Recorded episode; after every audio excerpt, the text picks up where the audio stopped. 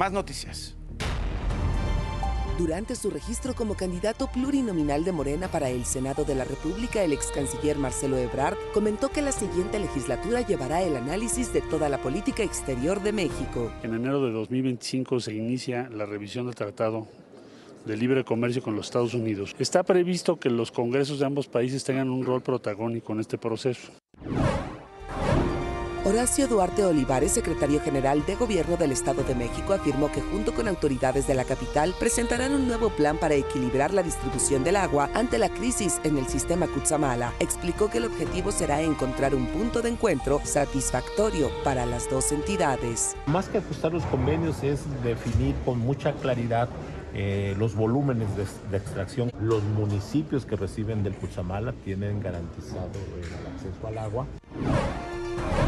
La alcaldesa de Cuauhtémoc, Sandra Cuevas, envió al Congreso Capitalino una cancelación a la solicitud para separarse definitivamente del cargo a partir del primero de marzo y buscar un escaño en el Senado de la República. Con la petición, el asunto quedó descartado de la orden del día en el Congreso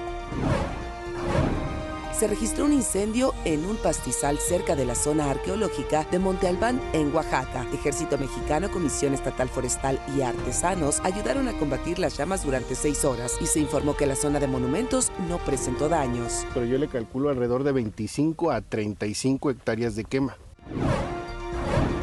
la Unidad de Inteligencia Financiera bloqueó dos cuentas bancarias de la Facultad de Medicina de la UNAM por movimientos que podrían estar vinculados con lavado de dinero. La máxima casa de estudios promovió el pasado 19 de febrero una demanda de amparo contra el bloqueo, pero ayer el juez federal Ulises Rivera negó conceder una suspensión provisional para levantar el aseguramiento.